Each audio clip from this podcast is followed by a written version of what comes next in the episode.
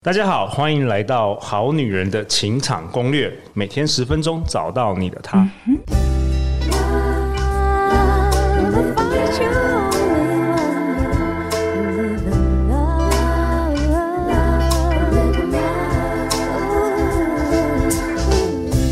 嗨，大家好，我是 Renee，我是老娘有钱线上课程的制作人。相信爱情，所以让我们在这里相聚，在爱情里成为更好的自己。遇见你的理想型，很高兴今年的七月份受到陆队长的邀请，为好女人、好男人开设一堂《好女人丰盛冥想实证版》老娘有钱的直播课程。这堂课主要是在帮助好女人、好男人，让大脑以不同的角度来看待问题，定位资源，找出解法，让自己开始过着丰盛富裕的生活，真实活出老娘有钱，或者是你也可以替换成老子有钱。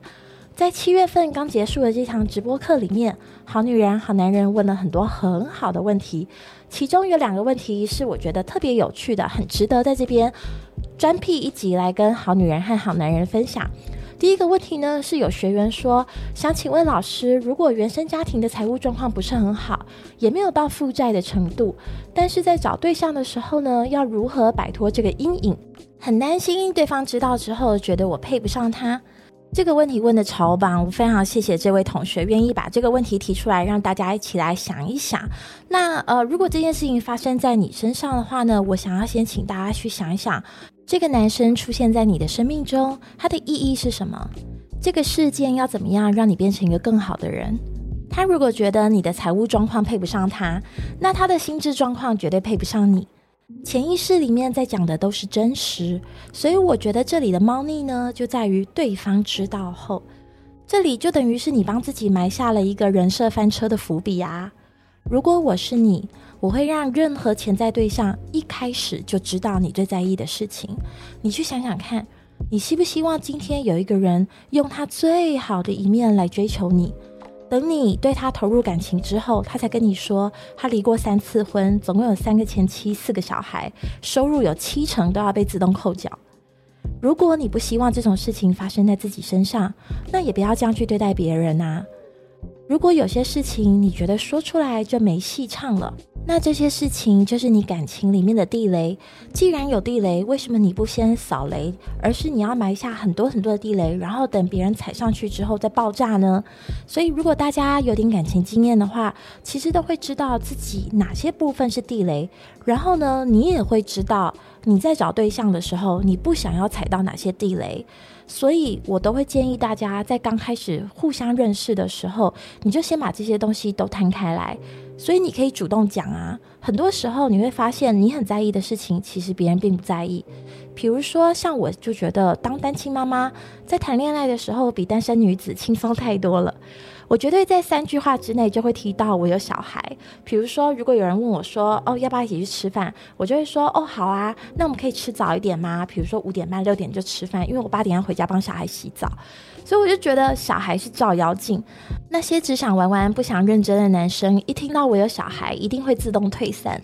然后知道我有小孩之后，还真的会去找餐厅，然后约时间，想要更认识我的，那就是自己想清楚啦。所以，如果你在这个部分隐而不宣，那你所呈现的美好就不是真正的好，而是一种伪善。那根据吸引力法则，这时候你吸引到的对象会在哪个部分对你虚伪呢？这是不是细思极恐啊？所以，我们回过头来看，你要怎么样可以很轻松自在、愉快地打开这个话题，在一刚开始认识的时候就说出自己的家境很拮据呢？我觉得这很有可能是这个人出现在你的生命中要教会你的事情。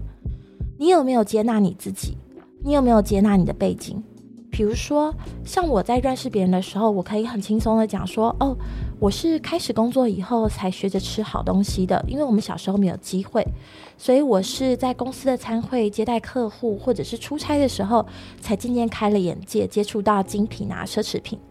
那或者是我的学员也曾经说过。”我拿可丽露给我妈吃，她一直在问我说：“外面那个硬硬脆脆的部分要不要剥掉？”我妈从来没有吃过可丽露，诶，像这种就是一些轻松的方式、幽默的方式，当做是小故事，让大家来知道说：“哦，我们家以前日子没有过得很好哦。那或者是像我记得我弟国中的时候啊，明明我妈每天都有给他零用钱，让他买便当。可是我妈去参加家长会的时候，老师就说我弟每天中午呢，就是拿一个便当盖，然后跟每个同学挖一口，全班打游击，这样子就吃饱了。结果我妈一问才知道，他很想要买 Nike 的 Jordan 球鞋，所以把整个学期的便当钱都省下来了。对我来讲呢，就是我。如果想要让对方知道说，哦，我们家以前家境不是很好，或者说我们家到现在家境都还不是很好的话，那我就是可以练习用这种轻松的方式把这件事情说出来。那你刚开始你就先说出来，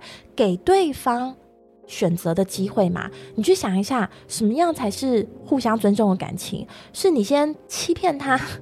或者是说，你先对他有所隐瞒，等到他投入感情之后，这时候你再对他进行情绪勒索，说：“哦，如果你爱我，你就要接受这些事情。”还是说，其实你在刚认识他的时候就给他这些资讯，尊重他的决定，尊重他的学习曲线，然后再让他做好心理准备来接近你呢？对不对？你想要在感情里面得到尊重，那你就开始练习在感情初期就给人家尊重啊。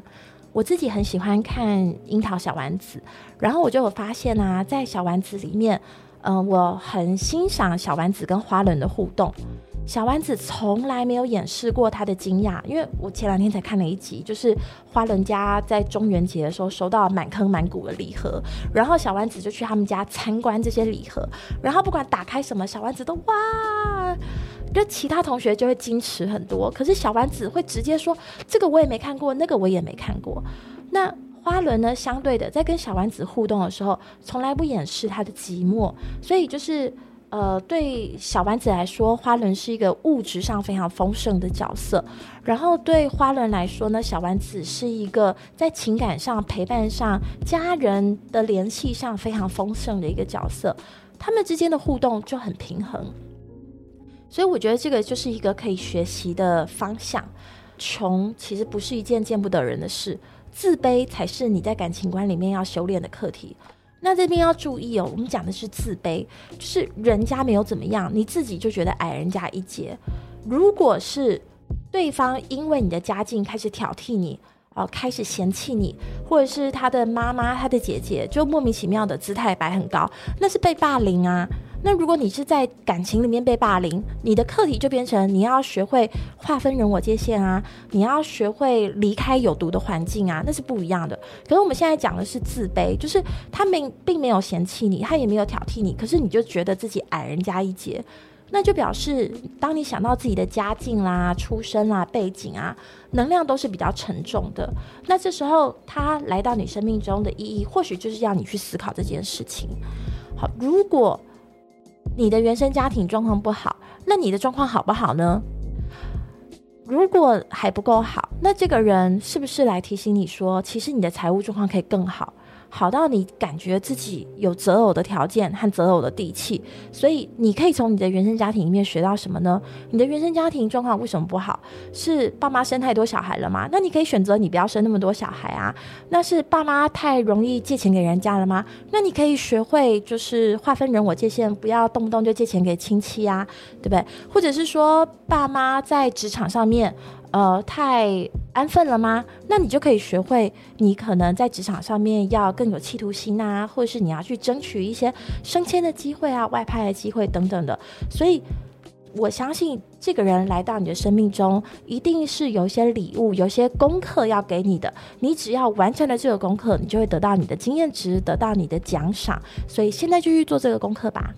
第二个我很喜欢的问题呢，是有个学员说，我很想跟男友结婚，可是我们两个人的金钱观很不一样。我自己热爱花费，他比较节俭。我们这次会一起来听课学习，想知道结婚的家用观念和金钱冥想要怎么样让我们彼此在冰山的上下都更丰盛。我要如何保持我的能量？这一题我也觉得问的很好，可是我看到这个题目的时候啊，我的第一个念头是，嗯、请问这位同学，你是花自己的钱还是花别人的钱啊？如果你是花自己的钱，那我觉得这可以靠工具来解决。我们在上课的时候有提到未来铸造地图，里面有提到队友、工具跟前辈嘛，所以工具可以解决的问题的话，那你就去找工具。比如说设立共同账户，你们可以很开诚布公的来讨论你们每个月有多少收入，有多少要拿来一起用，有多少要放在个人账户里随便自己怎么用。那我觉得这里的重点呢是开诚布公。我其实很多个案啊，一听到要讨论，就会直觉的说啊，他不会答应的啦。假设你自己想要保留六成或七成的收入好了，那你觉得他不会答应？这时候的人就会觉得说，哦，那我们不要讨论了，或者我不要用这个工具了，或者是有的人就会觉得说，哦，那我谎报收入，然后跟他说，这已经是我的一半喽。那这时候你要想的是，为什么你想要一段需要靠谎言来维持的婚姻呢？你如果不结婚，你有百分之百的收入可以自己支配啊，你想怎么花就怎么花，完全不用管别人。如果你重视这个比例大过于婚姻里面的真诚，那其实不要结婚就好啦。我有一个活生生血淋淋的例子可以分享给大家，就我朋友在婚前跟先生协议好以后要怎么分配家用，这男生对他很好。从我朋友是个小律师，经常熬夜加班，南北奔波，他们就在一起了。然后这个男生看着他处理同事和当事人的情绪和压力，我们都觉得这个男生是个很好的对象，而且他们分摊家用的方式也很合理、很公平。后来这个女生的妈妈需要就医啊，爸爸中风需要复健，需要搬家到无障碍空间，然后还有他们夫妻生了两个小孩。女生自己开事务所，就是两个人其实是携手经历过很多人生不同的变化，然后这个女生家中的负担增加了，好，或者是她自己的收入暴增了，她都会跟先生来协调分配的比例，一直到这个先生所服务的总公司决定要把台湾的分公司收起来，委托这个太太来负责清算，这时候我朋友才发现，他先生多年来谎报收入，他每个月的收入有二十万。可是呢，他却跟他太太说，他是靠业绩来决定收入的，每个月大概在六七万之间浮动，所以他谎报得很严重哦，隐匿了三分之二，这严重破坏信任感啊。后来他们的婚姻就真的走不下去了。所以我想要请你想想看，如果你热爱花钱，是爱花自己的钱，然后你希望未来的丈夫不要干涉你花自己的钱，那你愿不愿意为了花钱的自由来跟他好好沟通呢？如果你热爱花钱，是花他的钱，那么回到价值和能量的观点，你花他的钱，那你为他提供了什么价值？可能是身体价值啊，像是陪他上床啊，帮他生小孩，也可能是策略价值，比如说当个贤内助，发挥帮夫运。我其实认识很多少奶奶哦，我没有说不可以花别人的钱，事实上啊，小资族、受薪阶级也是在花别人的钱啊。假设你在网络电商上班，那是不是消费者把自己的钱花在你们公司的产品上，然后老板有营收之后，再把自己的钱花在你身上？我们也是在花别人的钱啊。所以你可以回到未来铸造地图去看一下，那你身边有没有五个少奶奶？有的话，你要问他们什么问题？他们是把少奶奶当成人生目标吗？是的话，他们是怎么做到的？他们遇到了哪些挫折和挑战？他们做过最重要的决定是什么？到现在有没有懊悔和遗憾？未来铸造地图在上课的时候已经教给大家了，所以大家记得去实做哦。好，所以讲到目前为止呢，你爱花自己的钱有铸造未来的方法，爱花他的钱也有铸造未来的方法。但如果你是我的个案的话，我们还是会拉回来看你到底为什么爱花钱，还有你是花在什么地方。是不是过去的匮乏感，让你觉得花钱拥有商品、拥有体验，可以让你得到归属感和亲密感？很多人是小的时候一直被叨念说要省钱，不能花钱，消费的欲望被压抑，被灌输了匮乏感，所以长大有自己的钱就很想花，想要从拥有这些物品，比如说鞋子啊、包包啊，或是拥有一些体验，比如说做顶级 SPA 啊、下午茶、啊搭商务舱啊。